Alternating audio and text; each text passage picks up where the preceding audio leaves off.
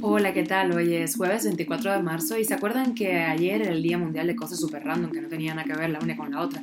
Pues hoy nos centramos más. Hoy es el Día Internacional del Derecho a la Verdad en relación con violaciones graves de los derechos humanos y de la dignidad de las víctimas.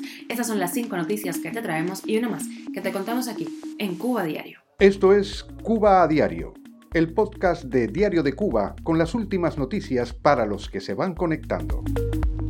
Empezamos con un escándalo en Sudáfrica, más de 24 millones de dólares pagados a Cuba por entrenar a sus militares.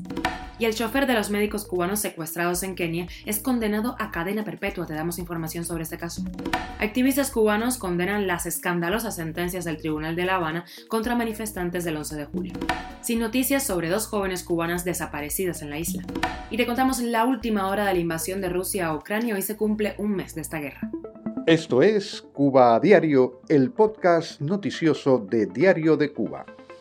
La ministra de Defensa y veteranos militares de Sudáfrica reveló que las Fuerzas Armadas de ese país han pagado más de 24 millones de dólares a las FARC de Cuba para entrenar a sus efectivos en la isla. La oposición en el país preguntó si era rentable ese gasto antes de que esas personas entraran a capacitación militar. La ministra reconoció que desde el año 2014 Pretoria envía a sus militares a Cuba para entrenarlos como por ejemplo pilotos de las fuerzas aéreas, de control de tráfico aéreo, se entrenan en psicología, de posgrado en defensas estratégicas e ingeniería mecánica, estudios técnicos y español.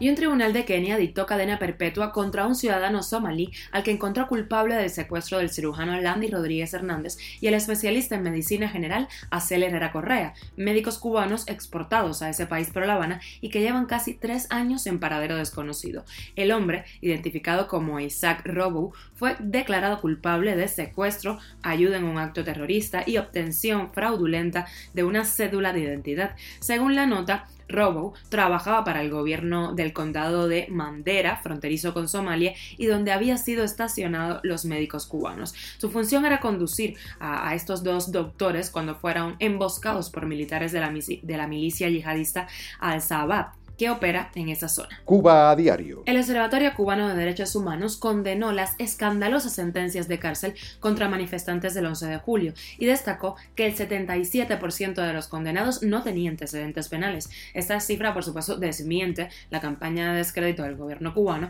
que expone a estas personas que se manifestaron como delincuentes comunes. En cuanto a las edades, la mayoría de los acusados son muy jóvenes, el 26% son menores de 21 años, el 35% tiene entre 21 y 30 30 años y solamente el 2% tiene más de 61 años.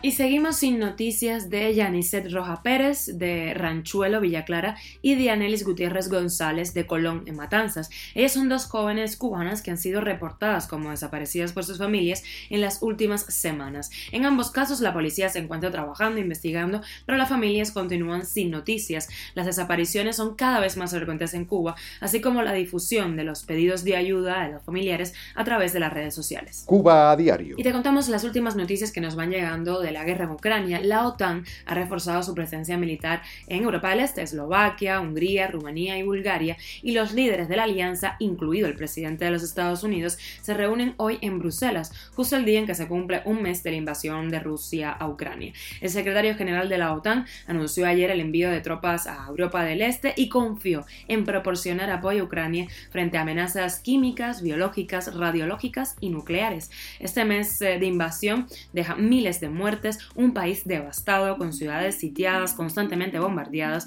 duras sanciones contra Rusia y la amenaza con armas químicas que según Joe Biden es un hecho.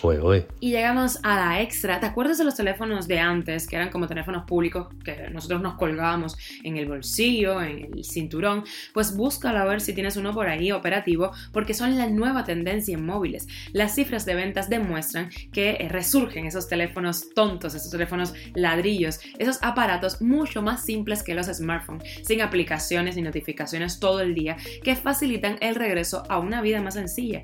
¿Qué crees tú de esto? ¿Te apuntas o te quedas con los inteligentes. Esto es Cuba a Diario, el podcast noticioso de Diario de Cuba, dirigido por Wendy Lascano y producido por Raiza Fernández. Gracias por estar del otro lado. Recuerda que estamos contigo de lunes a viernes a las 8 de la mañana hora de La Habana, 1 de la tarde en Madrid, 1 y media de la tarde en Cuba, 6 y media de la tarde en Madrid.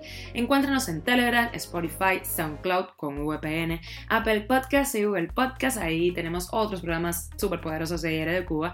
Y síguenos en nuestras redes sociales. Cariño por ahí. Hasta pronto.